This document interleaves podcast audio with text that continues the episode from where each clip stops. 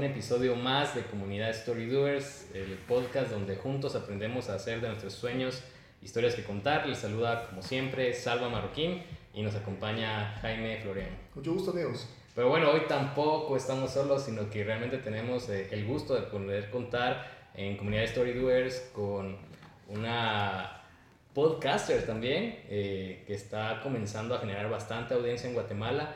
Eh, también es life coach y bueno, el día de hoy vamos a tener el gusto de conversar con Ana Lucía Bobadía. Bienvenida a Comunidad Story Doers. Hola, mucho gusto, ¿cómo están? Muchas gracias Ana Lucía por, por acompañarnos hoy. Mira, a nosotros nos encanta la idea de, de, de personas que, que, se asocian a lo que nosotros hacemos. Uh -huh. Realmente, primero, en primer lugar, podcasters. Si bien hablábamos con Salva, cuando empezamos este, este proyecto no conocíamos a nadie que hiciera podcast hoy, hoy en día y tú nos cuentas también antes de, de empezar la, la, entrevista que hay muchos podcasts y, y, la verdad es que nos fascina la idea de que las personas están viendo formas de, primero, aprender uh -huh. en el proceso y, sí. y, segundo, pues apoyar a otras personas en ese tema. Y algo que, que me gustó mucho de, de ti y tus, tus, episodios, que ya llevas, me dices, siete, ¿verdad? Grabados, 10 y, y pues, subidos 8. Muy adelantada, muy adelantada y eso me gusta bastante. Pero algo que me gustó mucho y es de que tú eres autodidacta. Ajá. Y eso hace mucho clic conmigo porque a mí me encanta también leer, estar en constante aprendizaje, ¿verdad? Y obviamente eso nos hace mejores cada día. Y, y no solo nosotros, sino que los que nos rodean. Claro. Obviamente las personas lo ven a nivel profesional y a nivel de amistades. Tenemos algo que aportar cada día a las personas, ¿verdad? Una uh -huh. frase que nosotros aprendimos, una técnica, etc. Entonces, eso me gusta. ¿Cómo es que inició en ti el ser autodidacta? Creo que he sido autodidacta desde bastante pequeña. En mi casa siempre han habido como libros de diferentes temáticas y siempre he tenido como la onda de buscar y entender qué era lo que... Lo, diferentes temas en general. Soy una persona que me molestan un montón porque cualquier duda que tengo, si voy, lo googleo, busco qué es y si no lo comprendo, lo investigo y si me, es un tema que me interesa, me meto mucho en el tema, aunque realmente no sea algo que, que me funcione en el momento, ¿verdad? Me gusta aprender mucho cosas que me van a ser útiles en algún momento de la vida. Y mmm, si bien la lectura es algo que he hecho más de los últimos tres años para acá, sí creo yo que, que en su momento buscaba como muchos videos y podcasters que también compartían sus videos en YouTube, pero que no tenía yo el concepto de que era un podcast, solo los veía grabar como el video con micrófonos y yo, ah, pues ese es el rollo, ¿verdad? Y eventualmente una, una expareja me habla de los podcasts y yo los pod qué, ¿verdad? Entonces me explica cómo es el rollo eh, y, y empiezo a escuchar casi todos los que yo escuchaba en ese tiempo eran podcasts en, en inglés. Sí, claro. Uh -huh. Sí, eso que hablamos también con, con Salva en ese momento, de que la mayoría de información está en inglés. Uh -huh. O sea, lastimosamente no está tan, tan amplia para los hispanohablantes y, y esa es una, una barrera. Sin embargo, no deberíamos ponerlo así, bueno, ya no puedo, pues, o sea, uh -huh. está en inglés, no lo voy a escuchar, ¿verdad?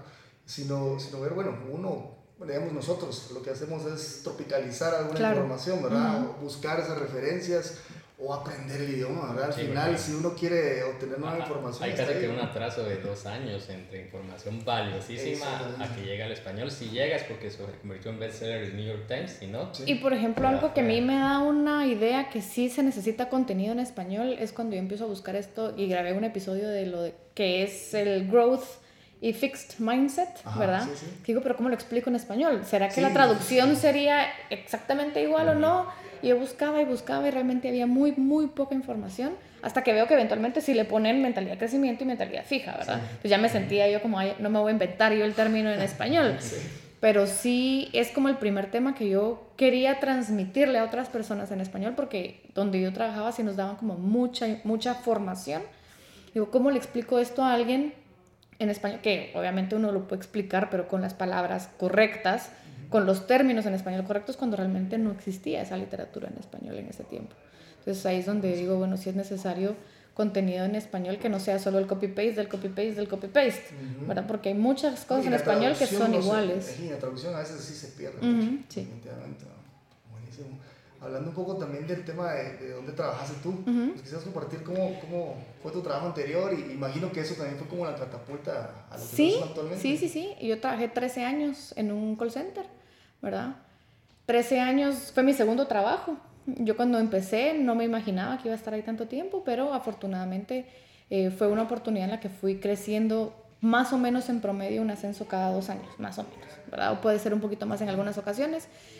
Y llega un punto en el que yo tuve roles de liderazgo relativamente temprano y me iba bastante bien y mis capacidades iban de acuerdo al, tipo de equipo que iba manejando, hasta que en algún punto me doy cuenta, nos pasan un, un, resumen, en ese tiempo nos pasaban resúmenes de libros, había un libro que se llama What Brought You Here Won't Take You There, que es lo que te trajo hasta acá, no es lo que te va a llevar más adelante, ¿verdad? Que lo lees y lo comprendes, pero no sabes realmente hasta que no te topas con esa pared de que no vas a seguir más adelante hasta que no cambies ciertas cosas, ¿verdad? Entonces, eh, obviamente mis capacidades de liderazgo tuvieron un límite, ¿verdad? Tuve que, fueron muchas lecciones de humildad de decir, bueno, esto que me funcionaba con este tipo de gente, ahora con este otro tipo de gente ya no me funciona. Necesito desarrollarme y cuesta un montón por el ego, por muchas creencias, porque no, yo soy así, que era lo que le decía yo a Salva hace un rato, que lo que más nos limita es decir, así soy yo, y así soy yo, y así, así, así me voy a morir, y eso pues, yo no lo puedo hacer. Entonces, creo que la clave es decir, no, es, no sé hacerlo, pero eso no quiere decir que no pueda aprenderlo. Entonces entro en un proceso, es una espiral, ¿verdad? De, de, de, no estar en una posición en la cual yo estaba haciendo mi mejor versión, era una posición en la cual yo no tenía experiencia, pero la, las estructuras de la empresa me llevan a esa posición y me frustra un montón, no sabía cómo realizar esa, esa función de una forma adecuada y empiezo como una espiral para abajo, ¿verdad? De, culpar a la gente, a los alrededores, a las circunstancias. después paso a culparme a mí, ¿verdad? Que por qué no lo hice diferente, si yo hubiera sabido, si yo hubiera, si yo hubiera. A hacerme responsable, hacerme responsable de que yo hice lo que pude bajo las circunstancias en las que estaba, a perdonarme, ¿verdad? Fue un proceso que me llevó cuatro años. Y me doy cuenta que estaba ya en ese punto en la posición que yo había soñado diez años antes. Entonces me pregunto así como, cuál es mi próximo sueño, verdad? ¿Qué, qué, qué puedo alcanzar más ahora? Y probablemente lo hubiera alcanzado mucho más rápido si hubiera tenido un proceso más consciente de, de crecimiento, ¿verdad? Pero no, lo hice solita y me tomó cuatro años, entonces digo yo, bueno, tal vez hay muchas más personas que se sienten inadecuadas en sus puestos y con el acompañamiento correcto, en vez de que sea un proceso de cuatro años, puede ser en dos, o puede ser en uno, o puede ser mucho menos, ¿verdad? Y mm, investigo diferentes eh, pasiones que yo tenía. Mi idea era tener un tipo de negocio. Yo estudié cinematografía dos años y medio y mi idea era, bueno, si yo me quiero dedicar al cine y qué tipo de negocio puedo tener que me dé chance de ausentarme cuando yo lo desee para poder realizar eh, algún trabajo cinematográfico, ¿verdad? Y paso por diferentes cosas. Eh, creo que la pasión pueden ser muchas cosas y no necesariamente te va a llenar todo, ¿verdad? Porque una cosa es, ay, sí, me apasiona hacer esto, pero ya metido en el rollo es otra cosa, ¿verdad? Entonces pasé, por ejemplo, estudié un poco de traducción jurada, no fue algo que a mí me encantara. Eh, estuve en una certificación en un curso para ser educadora canina, divertido, pero tampoco es mi, mi, mi pasión. Y paso por el coaching porque yo recuerdo, como seis años antes de eso, que yo había visto en la tele, algo súper... A mí me da mucha risa, ¿verdad? Era un programa que, que estaba, estaba Lindsay Lohan en, con su crisis de vida y tiene una, una life coach en la tele. Entonces yo dije, ah, eso estaría chilero. Entonces lo recuerdo y lo exploro. Le contaba a Salva que, que yo a principios de año, como lo he puesto en mi podcast también, ¿verdad? Hago un mapa mental de las cosas que quiero y puse que en algún momento de la vida yo quisiera ser life coach.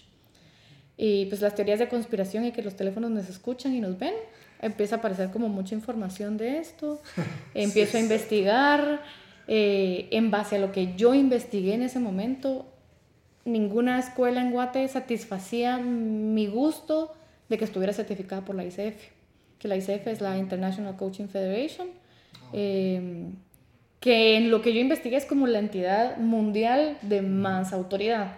Hay, un, hay otra escuela europea que no la conozco, que hay las, algunas escuelas en Guate dicen que tienen la certificación europea. Yo no encontré mucha información, entonces decido buscar alternativas. Bueno, ¿dónde lo puedo estudiar en línea? Eh, por ejemplo, en México había presencial, pero no había en línea. En Argentina encuentro una escuela en línea con todas sus certificaciones. Es una certificación distinta para darte clases presenciales que para darte clases en línea, que para hacerlo mezclado, ¿verdad? Entonces, bueno, yo creía, realmente soy creyente de la educación alternativa. Eh, he aprendido muchísimo, por ejemplo, con Coursera, con otras cosas. Eh, dije, bueno, sí se puede estudiar esto. Y la primera clase que tomo y el primero, los primeros capítulos de un libro que hablan de coaching los leo y me destapa el cerebro de todas las posibilidades que hay y que la, el principal obstáculo para tú mejorar y crecer es lo que tú crees de ti mismo. Bueno, entonces eh, empiezo en este proceso de prepararme para eventualmente yo salir de mi trabajo y empezar a emprender en este tema, ¿verdad? Coincide que en la empresa donde yo estaba empiezan a utilizar el coaching como un sistema de mejoramiento de desempeño, que las bases son las mismas, pero las técnicas probablemente son aplicadas diferentes. Eh, pero para mí, un, un, un must de, del coaching es que la persona que tiene que quererlo, ¿verdad? Entonces en el coaching de desempeño, sí, en el coaching de desempeño empresarial no siempre es así, o en mi consideración no debería de ser la única herramienta. Y, yo quisiera hacerte dos preguntas. Bueno, ya, ya cree, nos está explicando ahorita de que el coaching eh, tiene una línea similar, pero obviamente eh, el life coach eh, se especifica en algo más. ¿Podrías darnos un poquito más de claridad o resumirnos entonces qué hace un life coach y qué se diferencia del resto? En mi experiencia del coaching de desempeño empresarial con el life coach, el, el, el life coach, ambos para mí deberían de ser intención de la persona que quiere mejorar ambos buscan mejorar. No es tanto de... de Impuesto, digamos. En mi consideración, no. no debería de ser así. Sí, en mi consideración, sí. Creo que están relacionados en el tema en el que ambos te confrontan, te preguntan, te cuestionan qué es lo que quieres mejorar, como en ninguno de los dos casos te imponen qué mejorar, ¿verdad? Pero sí requiere mucha responsabilidad el coach tiene que querer ser coach y el coachee tiene que querer ser un coach en ambos casos. La diferencia es que obviamente el de desempeño va a ir orientado hacia los objetivos de la empresa, ¿verdad? Yo voy a desarrollar una capacidad, bueno, yo no la voy a desarrollar, yo te voy a acompañar en el desarrollo de tu capacidad que te va a servir para el rol que tenés o el que querés. Mientras que en el de vida es con respecto a cualquier área de tu vida, que para mí igual están altamente relacionados. Te comentaba yo hace un ratito que tu desarrollo profesional jamás va a superar tu desarrollo como persona. Para mí, de nuevo, ¿verdad? Hay muchas cosas que para mí son así. Y mientras mejor te sabes tú desarrollar como persona, más capacidad vas a tener para autodesarrollarte como profesional. Exacto, porque primero obviamente pues tienes que lidiar con cosas que tal vez tú no has superado, tal vez cosas que no has mejorado. y, me gustaba mucho uno de tus episodios, hablas de eso antes de ponerte metas. ahorita hablábamos de las metas, también nosotros hablamos en un episodio de metas 2019 pero realmente antes tenés que eh, pues evaluarte tú, o sea, ver qué, qué está, no está funcionando en ti y no quererte poner metas, o sea, eh, me voy a meter al gym, pero ahí queda, ¿verdad? O sea, solo voy al gym y no hago nada, solo voy a platicar, en realidad lo que yo quiero ver y lo que tengo que ver es, bueno, si yo quiero estar más saludable, pues voy con un propósito, ¿verdad? Y también hablabas de, de, de estar comprometido al hacerlo, no tanto el hecho de, de, que sí, pues ya lo tracé y todo, pero, pero si no me comprometo a eso, igual aunque ponga un tiempo específico, no, no voy a poder lograrlo, ¿verdad? Y sí, definitivamente sí va de la mano con, con, eso, o sea, también estar en la intención, la persona, para poder tú apoyarla, ¿verdad? Sí, creo que es estar consciente de quién estoy siendo yo hoy y quién, quién tengo que ser para alcanzar lo que quiero alcanzar. Y eso que quiero alcanzar no necesariamente es una casa, un carro, sino quiero alcanzar tranquilidad, paz, felicidad, quiero alcanzar una familia más estable, relaciones más estables, o sea, creo que aplican muchos factores y en esa parte del, auto, de ser autodidacta, y lo hablábamos también, de que yo no sé en qué momento nos perdimos, pero mi primer libro de administración eh, de Kunz y los libros de, de, de, liderazgo, de los más fuertes en liderazgo, hablan que la primer gestión y el primer liderazgo es hacia uno mismo, ¿verdad? ¿En qué momento lo perdimos? Si nos enfocamos en cómo influir más en los demás, cómo guiar a los demás, cómo convencer a los demás, no sé en qué momento lo perdimos, en el momento en el que dejamos de ser responsables de nosotros mismos y queremos poner la responsabilidad en alguien más, porque todos somos líderes de algo, aunque sea de nuestra casa, de nuestra comunidad, de nosotros mismos, como hermanos o como papás o como en todos somos líderes en algún punto de nuestra vida. Y ese liderazgo cuando lo autodesarrollas y ves lo difícil que es desarrollarte como persona, sos más consciente y empático de cómo vas a desarrollar a otras personas tú también. Porque no solo es de, bueno, hoy voy a ser más ordenado. Y solo, y solo, solo pensarlo, ¿verdad? Tiene que haber un proceso de aprendizaje en el que vas desarrollando la capacidad. Y hay avances, retrocesos, procesos, retrocesos. O sea, no es una línea recta para arriba, es un proceso de aprendizaje. Y esa curva de aprendizaje el coach te la puede hacer un poco más fácil. Mm, okay. Bueno, y imagino que igual tú de, de las personas que pues, has, has coachado, así se dice, ¿verdad? Y has aprendido también cosas que has implementado en ti. Claro. Realmente. Y ese proceso también de aprender para poder coachar a alguien más te ayuda a ti también. O sea, de alguna manera eso ha sido como también una forma de, de autoliderarte mejor. Y precisamente lo hablamos en un episodio con Jorge Diego, ¿verdad? Hablamos del tema de, de autoliderazgo. Bueno, y yo entiendo esa parte. ¿Cómo es que tú digamos, un, un, día normal para ti, ¿cómo sería el, el autoliderarte? Decir, bueno, Dios, desde, no sé, te levantas a tal hora y en ese momento tú ya tomas el día en tus manos, ¿verdad? ¿Cómo es para ti ese, ese día? Para mí ha sido un proceso de tener una rutina por tantísimos años, construir una rutina nueva, ¿verdad? Yo salgo de trabajar y fue así como, ¡uh, libertad!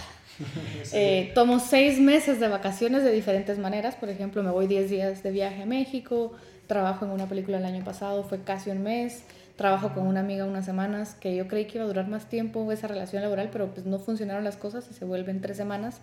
Entonces como que yo necesitaba sacar muchas cosas de mi sistema y fue como, estoy formando los hábitos de, ok, a levantarme temprano, qué es lo que quiero en el día, qué es lo que quiero lograr, qué, cuál va a ser mi intención. He aprendido muchísimo a ser agradecida de diferentes maneras, ¿verdad? Con diferentes temas, en diferentes cosas creo que el, el, el gratefulness a mí me ha...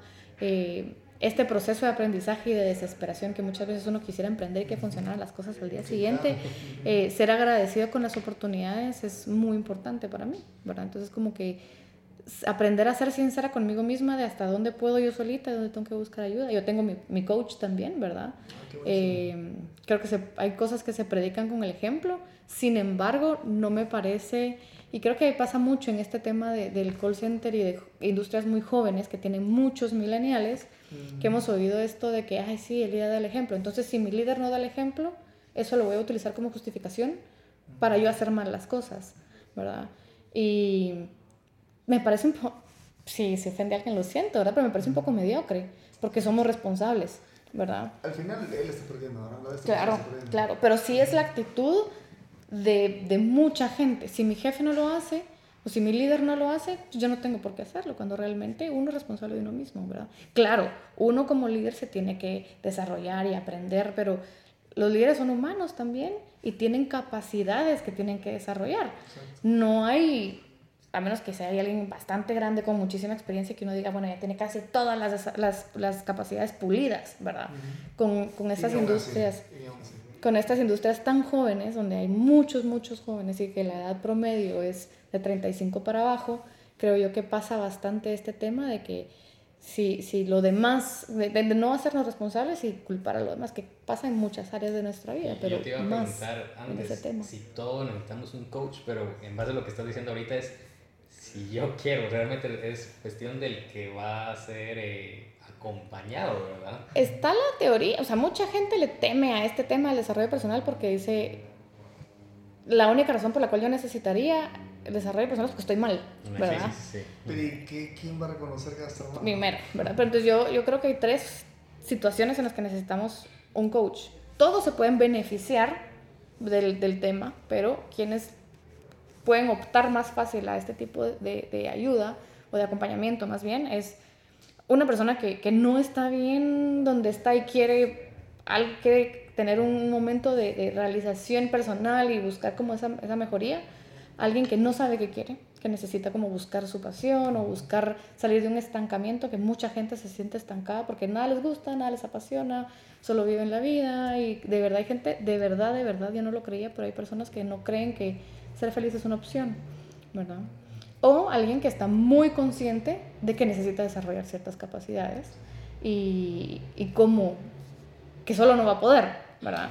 Que no es un psicólogo, porque eso es otro tema, ¿verdad? No, no estamos hablando de diagnósticos de la salud mental, Y no es un mentor, que tú, tú me preguntaste eso hace un ratito, ¿verdad? Porque un mentor, bueno, yo soy, eh, tengo esta posición y yo voy a buscar a alguien que sepa más que yo en la posición, pero tiene que haber una cuestión de sincronía con personalidad, con las aptitudes, con los valores, porque gente que sepa más que yo hay un montón. esa es la diferencia. Pero, pero no necesariamente todo me va a hacer clic, o para mí van a haber ciertas cosas importantes que para esa persona sus valores van contrarios a los míos. En cambio, un coach no te va a decir qué hacer. El mentor te va a guiar un poco mejor, por decirlo así, en un área específica. El coach te va a cuestionar a ti, te va a confrontar a ti, a ver cuáles son tus creencias de ti mismo y qué es lo que te está obstaculizando crecer en el área que tú querrás. Y, y gracias por hacer esa diferencia, porque creo que los que no estamos tan relacionados con el tema, creo que en algún momento todos llegamos a tener cierta parte de mentoría, de ser mentor y mentoreados, y también de alguna manera no profesionalmente como tú lo haces ser hasta cierto punto coach y también ser coachado, ¿verdad? Y hablabas tú también de, por ejemplo, que a veces nos hacía clic entre un mentor y sus valores. claro. ¿Cuáles son tus no negociables en cuanto a valores que aplicas en todos los campos de tu vida? Creo que muchos los estoy aprendiendo, ¿verdad? Porque cuando estás rodeada tanto tiempo de la del mismo tipo de ambiente, hay cosas que vas absorbiendo como propias y tenés que deconstruirte o desaprender, ¿verdad? Eh, mis valores como, como que, que estoy tratando de, hacerlos cada vez más míos es el, el, no juicio. En coaching nada está bien y nada está mal, simplemente es, ¿verdad? Tu, tu verdad desde tu punto de vista es tuya y esa tal vez no va a ser la mía, pero no tengo que, no tengo que imponerla, ¿verdad? Eh, el otro es ser honesta conmigo de que hay casos que sí me ha pasado en alguna ocasión que sí es de ayuda psicológica y uno debe poder identificar ese límite y decir, mira, yo te puedo dar hasta acá. ¿verdad? Sí, pues, referir y, o por ejemplo, alguien que te dice, pero es que yo quiero que tú me des la solución, ¿verdad? Y, y no funciona así. Eh, no es mi, de, mi, mi, rol, no es decirte mi recomendación. Yo puedo decir, mira, en mi caso, a mí esto me ha funcionado y lo podemos explorar contigo. Pero no necesariamente es que yo te vaya a decir qué hacer y frustrarme yo porque tú no estás haciendo lo que yo te digo que tienes que hacer, ¿verdad? Y sí, yo creo que hay, hay, momentos en los que quien no está listo para un coach, alguien que no está listo para hacerse responsable de no hacer las cosas que se compromete a hacer, ¿verdad? Porque sí requiere mucha responsabilidad. Y obviamente pues hay un, hay un círculo de influencia que, que uno, uno también se limita, ¿verdad? Y eh, pues parte también de, de nuestra intención de, de hacer un podcast fue que nosotros teníamos muchas ideas, o sea, muchas cosas que nosotros aprendimos y queríamos llevarlo a más personas. En tu caso imagino que fue lo mismo, quisiste llevar un poco más allá el, tema del, life coach y pues decidiste tener el podcast como una herramienta para poder llevar más allá. ¿Cómo, cómo es que iniciaste tú con el podcast?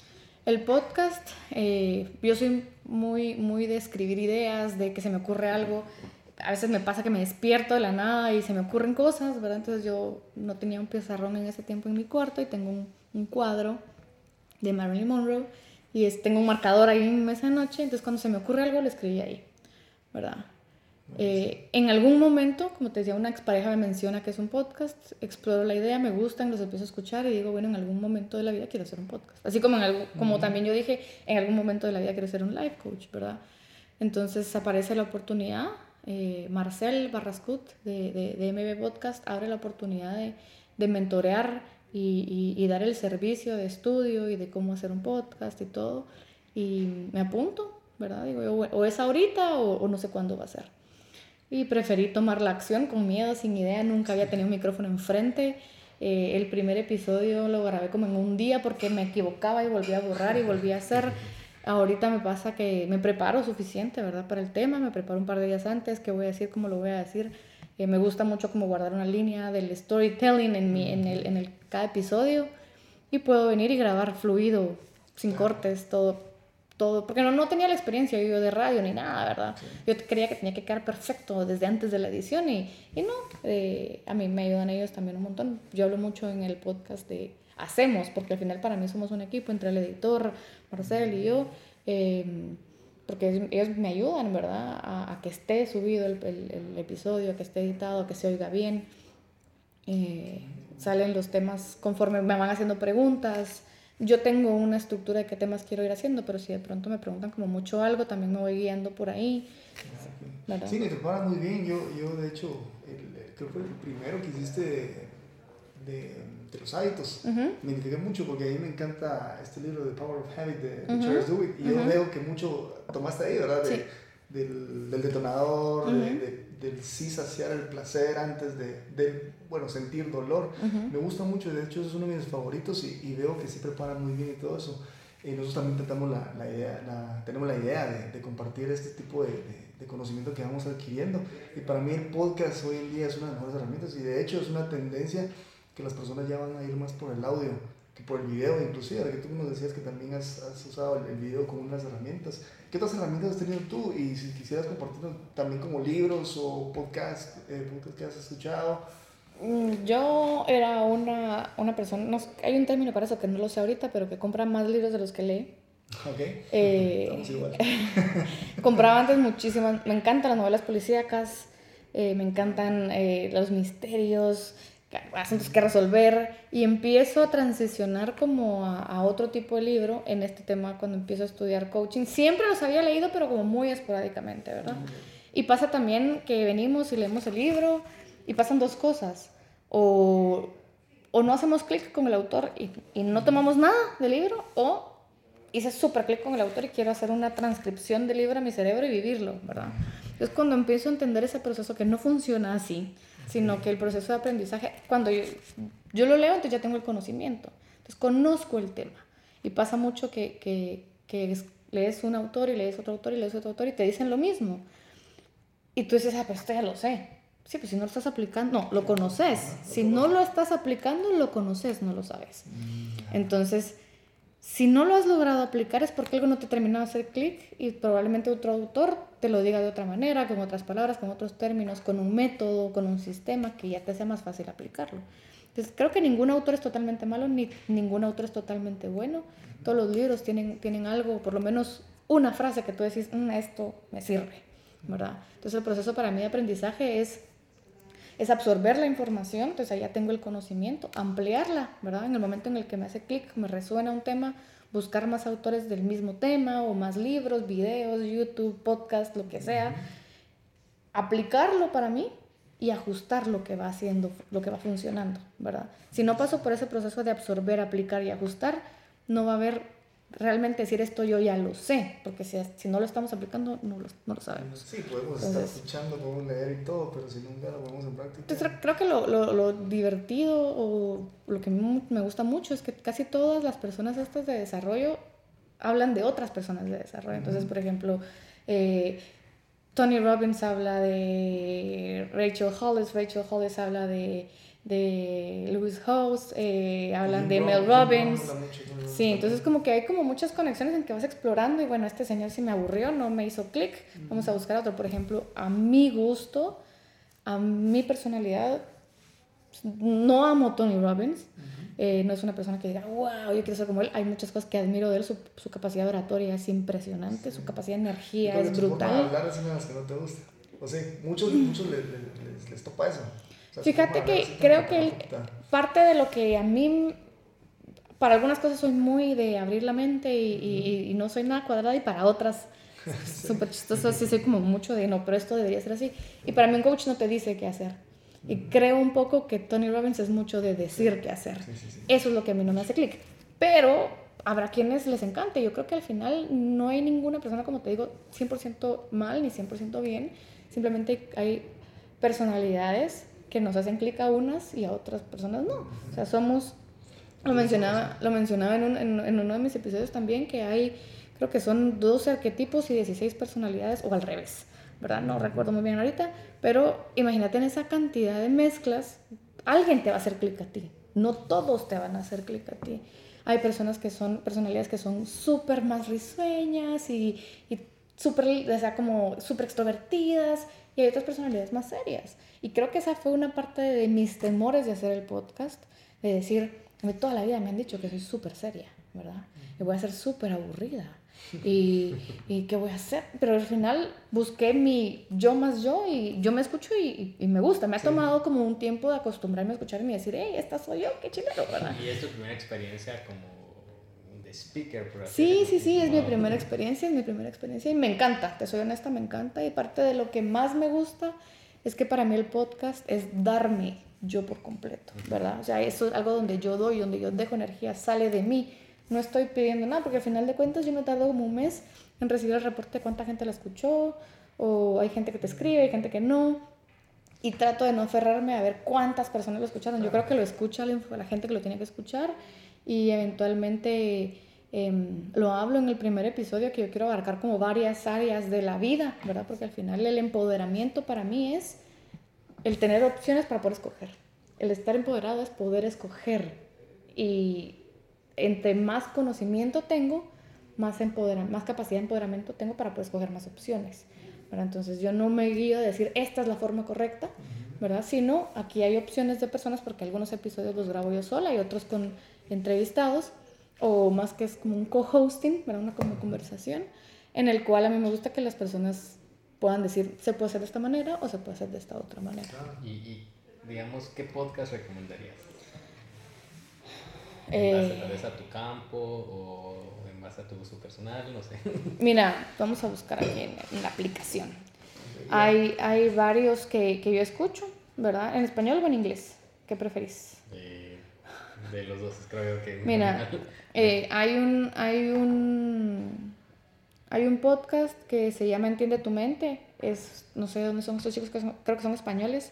Son episodios de 20 minutos que te hablan de cosas psicológicas. es uno de los más escuchados. Sí, a mí me encanta.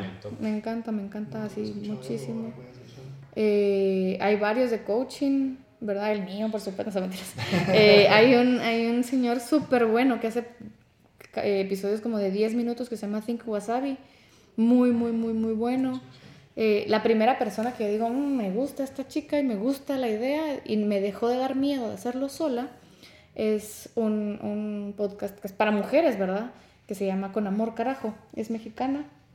Eh, y ella habla sola, hasta ahorita, que después de como dos años empieza a tener algunos entrevistados de ciertos temas muy específicos, pero ella fue cuando yo la escuché, de, dije, bueno, sí se puede hacer algo interesante estando solita yo, ¿verdad? Entonces, eh, son los que yo más escucho eh, algunas TED Talks las escucho ahí, pues si voy en el carro, y aparte tienen las TED Talks videos.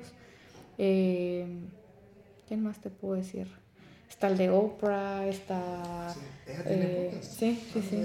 Oprah tiene un podcast no todo, no me hace clic todos los temas, ¿verdad? No escucho, no es como que sea ya, no lo escucho de forma recurrente a ella, sino busco como los temas que me van haciendo clic. Como los libros, tú decías, bueno, si un libro no te hace clic, pues es otro. ¿verdad? Claro. Y bueno, pues una pregunta también hablando de, de herramientas y, y, lo que tú escuchas. Si tú pudieras escoger tres aplicaciones nada social en tu celular, ¿cuáles serían las más útiles para ti? Podcast. podcast, este... ¿Dónde eh, escuchas los podcasts? ¿A qué te refieres con dónde los escucho? Sea, ¿los escuchas en Spotify? ah, bueno, la mayoría los escucho en, en, en Apple Podcast, ¿verdad? La ah, mayoría en iTunes. Spotify, los que no encuentre en, en, en podcast de, ah, iTunes. Eh, Coursera uso un montón ah, en el celular, sí, aquí está. Eh, la del banco, las de pedir comida. eh, la que más uso tal vez es Pomodoro, algún ah, reloj Pomodoro. Este... Y digamos, eh, perdón que te interrumpa, eh, para captar la información, yo con Jaime aprendí a usar Evernote, por ejemplo, que es la que usamos para, para los podcasts pero también, por ejemplo, uso Pocket para guardar algún artículo y digo, esto me va a salir en algún momento, o Google Keep, por ejemplo. No sé si lo Fíjate que... digital o sos más de... Yo soy más análoga, yo soy más análoga y te voy a explicar por qué un ratito, pero, y también soy un poquito más de la vieja escuela. Pinterest es como la meca de la información para mí, es de todo, desde cosas súper chiquitas de decoración, de desarrollo, de lo que querrás. Y es una aplicación para mí visualmente muy atractiva. Pero yo soy mucho más análoga porque comprendí en el proceso de hay que tener mucha paciencia para descubrirte de qué te funciona, que por lo general ah, no, no funcionó y, renunciamos, pero requiere bastante paciencia ir probando cosas. Y una de las claves para que las cosas se te queden es escribirlas, ¿verdad? Eso es una cosa que es científico, pues no es que yo me lo haya fumado, sino por tu proceso de, en un episodio de las reflexiones de fin de, de mes lo pongo, ¿verdad? Cuando estamos escribiendo estás obligando a tu cerebro a tener un pensamiento a la vez. Entonces es un proceso de cómo la vas a redactar para que se te quede, mientras que en la compu escribís palabras por pedazos, abreviaciones, no, la redacción por computadora es de lo peorcito que existe, porque nosotros nos entendemos, pero a la hora de escribirlo, como que no, no entendemos igual nuestra propia redacción si no está decentemente redactado, ¿verdad? Entonces, como que el cerebro a la hora de escribirlo pasa automáticamente como a un, una memoria que sería RAM, ¿verdad? Sí. Entonces, eh, a tu disco duro eh, pasa automáticamente y como el cerebro decide solito qué información se queda y qué información se va al final de tu proceso de dormir, entonces el cerebro solito toma esa decisión en base a cuánta intención o cuánta energía le pusiste a lo que estabas aprendiendo. Entonces, por eso es que yo soy súper análoga, mi, llevo una agenda escrita, tengo pizarrones en mi sala, oficina, comedor, este, tengo, tengo pizarrones en mi cuarto, tengo cuadernitos por todos lados. Estás en un lado, vas apuntando sí, sí, sí, trato que las ideas principales en un solo cuaderno, eh, pero sí me pasa que en mi bolsa este mini cuadernito, ¿verdad? Que entonces voy apuntando como ciertas cosas. Eh, sí, es de unas TED Talks que fueron el año pasado. Este, sí, el año pasado. Mira, si alguien quisiera, pues, obviamente tener eh, eh, tu acompañamiento y pues no necesariamente que esté aquí en Guatemala. Si te pudieran contactar a ti, pudieras apoyarle en ese, en ese tema y qué, qué herramientas usas para... sí, eh, de, hecho tengo, de, hecho, de hecho tengo algunos clientes que no están en Guate, ¿verdad? Que no están en Guatemala. Eh, y lo, tenemos las sesiones por Zoom o puede ser por, por Skype también, ¿verdad? Eh, se tienen las sesiones casi exactamente igual que como si fueran presenciales. La diferencia es que nadie se tiene que mover, ¿verdad? No hay que pasar por el tráfico. Y pues Creo que pues estar en solo con una blusa decente y me peinado uno y pareciera que todo bien, ¿verdad? Pero sí, que se puede, se puede. Creo que es, es, es excelente herramienta y, y, es una forma nueva, también es un modelo nuevo de hacer ciertos negocios, de que no tiene uno que estar presencialmente todo el tiempo, ¿verdad? y de hecho muchos podcasts también la usan para, para grabar algunas entrevistas. sí. Pero buenísimo. Y bueno, la intención pues, la Lucía es de que las personas te conozcan a través de nosotros. Y como bien te decía, Comunidad Stories es eso, ¿verdad? que en comunidad nosotros vayamos creando nuestra historia que vamos a contar. Y pues definitivamente muchas personas necesitan también ese acompañamiento.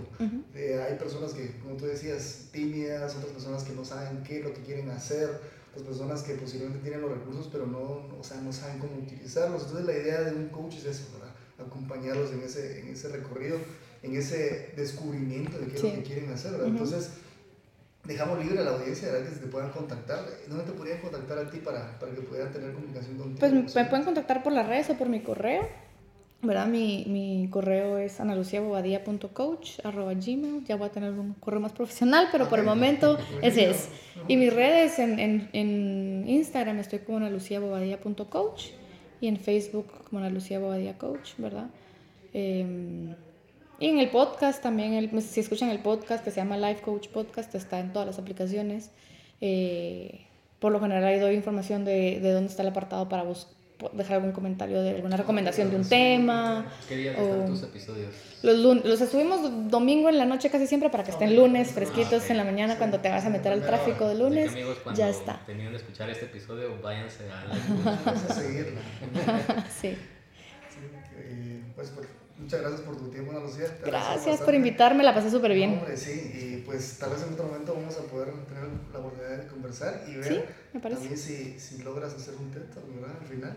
es, una, es uno de los sueños. Ajá, entonces, tal vez hasta en esa sesión los dos estamos. Me parece. Yo creo que hay que estar listos para cuando. Sí. Así me pasó. Y yo creo, creo mucho en eso, que las personas por lo general aplican a una posición, o sea, aparece la oportunidad, entonces se preparan para eso.